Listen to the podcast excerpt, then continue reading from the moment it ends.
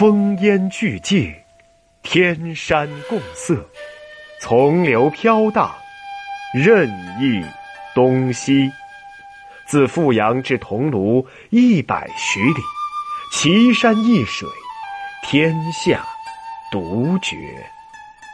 水皆缥碧，千丈见底，游鱼细石，直至。刚才这一段文字朗朗上口，音律动听，像是一段好听的诗文。但其实它并非是一首诗。而是一封信。这封信被后世称之为《与朱元思书》，也有的称之为《与宋元思书》，意思是写给朱元思或宋元思的信。这是一封写给朋友的信，大约写于距今一千五百年左右的中国南北朝时期。写信的人名为吴军。他和朱元思是好友，在历史上，朱元思这个人没有什么突出的名声，但有趣的是，因为吴军给他写了这封信，他的名字就意外的被后人记住，并广为流传了。写信人吴军在历史上颇有才名，他是今天的浙江湖州人，诗文自成一家。在当时，他的文章常常被人效仿，称之为“吴君体”，颇有影响。其书《吴君传》就曾经记载说：“君文体清拔，有骨气，好事者或学之，谓之为吴君体。”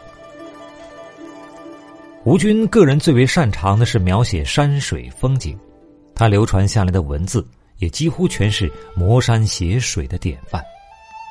这篇《与朱元思书》，虽然说只是一封信，却是一封公认的美文书信，而且它也是中国南北朝时期山水小品文的代表之作。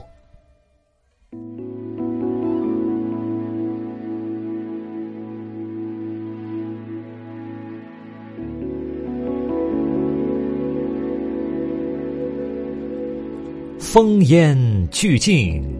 天山共色，从流飘荡，任意东西。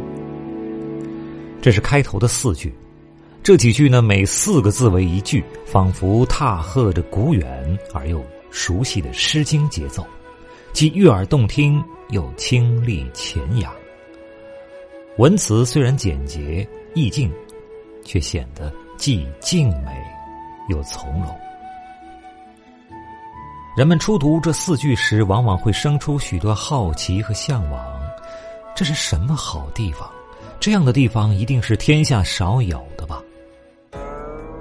的确，这个被吴军描述为“烽烟俱净，天山共色，从容飘荡，朝吟暮唱，岁月静好”，就是为后世从《诗经》开始走进古典诗词的听觉盛宴。完整节目音频，请关注微信公众号“开卷有声”。想您所听，值得拥有。